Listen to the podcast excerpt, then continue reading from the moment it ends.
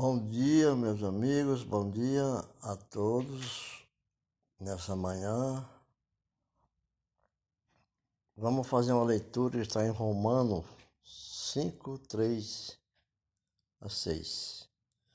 Que o texto diz que é viver a era do Espírito Santo.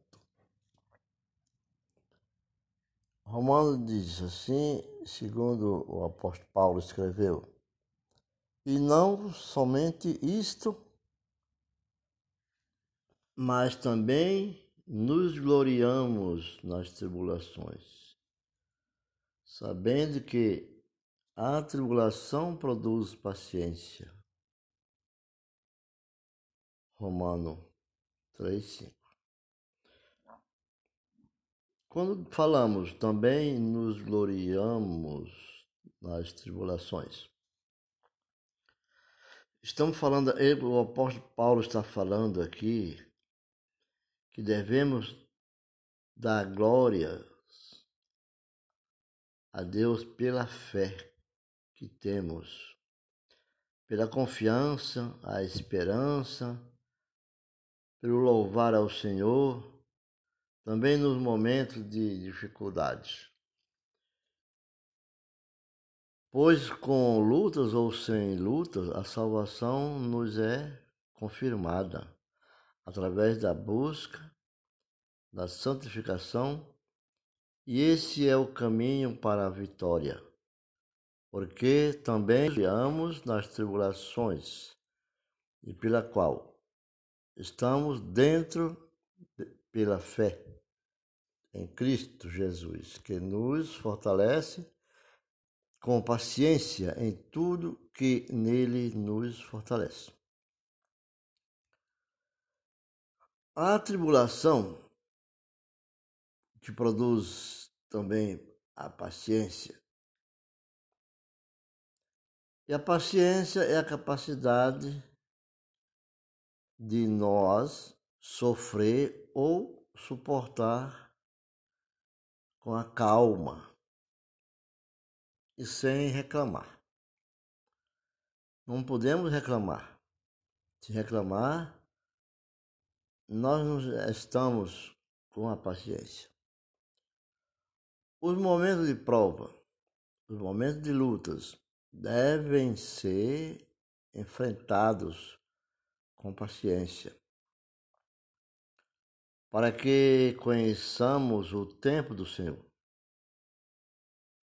que Eclesiastes diz. Eclesiastes 8, 6 diz: Porque para todo propósito há tempo e modo. Essa, essas paciências nos só nós só, só encontram quando estamos no corpo de Cristo, que é a igreja. Bem claro, no corpo de Cristo, que é a igreja. Isso quer dizer, não é a igreja, entre aspas, a edificação, o prédio, paredes. Aqui fala, estamos no corpo de Cristo, que é Cristo em nosso coração, fundindo-se a nossa imaginação com Cristo no nosso coração, fazendo ver que a sua imagem de Cristo está em Cristo e somos seu seguidor. Nós tornaremos nosso corpo, igreja, templo do Espírito Santo. Sem ela, podemos ter irritação, podemos ter intolerância e chegar ao pico de não acreditar no poder de Deus através do Filho. Como também devemos lembrar que o ministério de Jesus não era um ministério de letras, mas do Espírito Santo. É por essa razão que devemos ler a Bíblia Sagrada. Nela extraímos a vida de Jesus. quem só lê as Escrituras Sagradas e achar que vai encontrar o Senhor Jesus, se engana. E pensar que vai encontrar a vida eterna, se frustra. Por quê? Ler nos dá conhecimento e dá o um entendimento do saber. Mas a nossa fé, a fé é extraída do crer, do acreditar e da verdade da existência de Deus e da existência do Filho de Deus. Porque diz assim: examinai as Escrituras, porque vós cuidais ter nela a vida eterna, e são elas que de mim testificam. E não quereis vir a mim para terdes vida. Eu não recebo glória dos homens, mas bem vos em vós o amor de Deus. João 5, 39, 42. A tradução da Bíblia AFC. A paciência, a experiência. A experiência é o conhecimento prático adquirido por participação em fatos ou por observação deles. É necessário nós observar as coisas, porque isso nos ajuda no conhecer. Essa experiência é uma experiência com Deus. É nos momentos de luta que mais podemos viver e ver a operação do Senhor. É as experiências que temos, que temos e observamos no corpo, isso é, no Espírito, no Espírito Santo. Este corpo é a igreja nos dias atuais. Vejamos que há dois mil anos,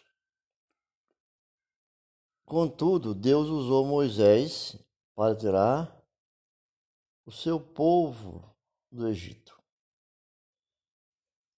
Ora, e Deus levou para o monte Sinai, pelo deserto,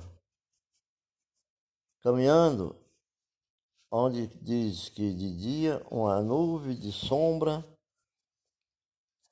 lhes protegiam, e à noite uma luz de fogo clareava seus caminhos de terra seca, onde também Deus entregou as leis divinas a Moisés, dos Dez Mandamentos. Desde então, o povo de Deus passou a viver segundo sua alma, guardando sua lei.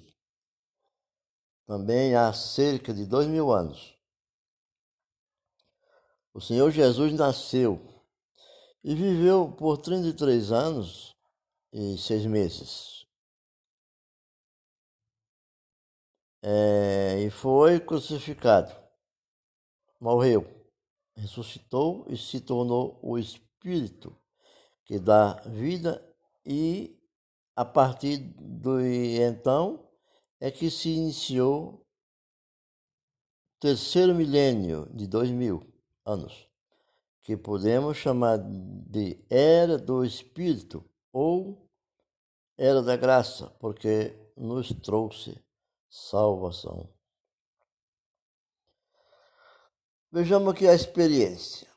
A experiência e a esperança é uma das três virtudes mencionadas por Paulo aos Coríntios. É a esperança. A segunda é mencionada por ele. 1 Coríntios 13, 13. A esperança é a confiança no cumprimento de um desejo ou de uma expectativa. O desejo é algo que cobiçamos, que queremos por nossa própria vontade ou necessidade. A expectativa é a esperança fundada em uma promessa. Quando fazemos propósitos, nós ficamos na expectativa de Deus operar em nós, o Espírito Santo. Nós esperamos no Espírito Santo. Essa é uma expectativa que a qualquer momento vai acontecer e acontece. Seja firme na fé, porque a sua expectativa é que faz crer na promessa do Senhor. Nossa esperança é o Senhor Jesus. Ele é nossa âncora. Aquele nos dá a estabilidade. Aquele que nos dá a estabilidade. Nosso desejo é estar na eternidade, claro. E nossa expectativa, o arrebatamento, que está fundado na promessa de Jesus. João 14, 2 diz: Na casa de meu pai há muitas moradas. Se não fosse assim, eu vou teria dito, pois vou preparar-vos lugar. Não pela carne, mas pelo Espírito. Devemos lembrar que somos bem-aventurados, porque não estamos não estamos no primeiro período de dois mil anos, no qual havia liberdade na carne. E todos viviam no pecado. Tampouco vivemos na era da lei, a era da alma. Nós vivemos assim, hoje na era do Espírito, pelo Espírito Santo misturado no nosso espírito. Aquele que já foi ungido por Deus deve viver pelo Espírito. Este Espírito, espírito está dentro de nós, dentro de você, no nosso espírito. Como assim? Perguntado. A resposta é que quando oramos o nome do Senhor Jesus, lemos a palavra do Senhor, vivendo pelo Espírito e vivendo dela. Precisamos ter comunhão com o Senhor Jesus. A esperança não traz confusão. A esperança não traz confusão. A ti clamaram e escaparam, em ti confiaram e não foram confundidos. Isso é o Salmo 22, versículo 5. Vou ler outra vez. Vou falar outra vez aqui. A ti clamaram e escaparam. Em ti confiaram e não foram confundidos. Mas em Isaías também fala, 45, 17. Mas Israel é salvo pelo Senhor com uma eterna salvação, pelo que não serão envergonhados, com, nem confundidos em todas as eternidades. E agora, filhinho, permanecerei nele para que, quando ele se manifestar, tenhamos confiança e não sejamos confundidos por ele na sua vinda. Esse é um, um, um capítulo de 1 João 2,28. O Senhor jamais nos deixa confundidos. Não, o Senhor não deixa nós confundidos. Nossa esperança é sustentada por direções seguras a cada dia, por um único caminho, sem desvios. nem variante. Quando Abraão desceu para o Egito devido a uma longa fome de escassez em Canaã, ele andou pelo, pelo um caminho que não devia, não deveria andar. Teve uma confusão ao temer pela família e a fome. Foi uma situação vergonhosa para aquele homem servo de Deus diante do faraó com sua esposa, Sara, depois reconhecido pela omissão da verdade, também confuso disse que Sara era sua irmã. Teve medo da morte, adquiriu muitos alimentos e voltou para o mesmo lugar que estava antes. Trouxe de Deus, edificou o altar, mais uma vez invocou o nome do Senhor e sua fé foi fortalecida. Gênesis, do, Gênesis 12, 1 diz, 1 e 2 diz, Se tu uma bênção. Devemos ter um propósito para viver e por ele morrer. Fica na paz. Oramos, Senhor, Pai amado, Pai querido, nesta manhã que estamos chegando. Um novo dia brilhará na vida de teus filhos. Faz com que essa manhã seja abençoada a todos que integram a tua igreja. Aqueles que veio para combater a luta, aqueles que veio para lutar como soldados guerreiros, Senhor.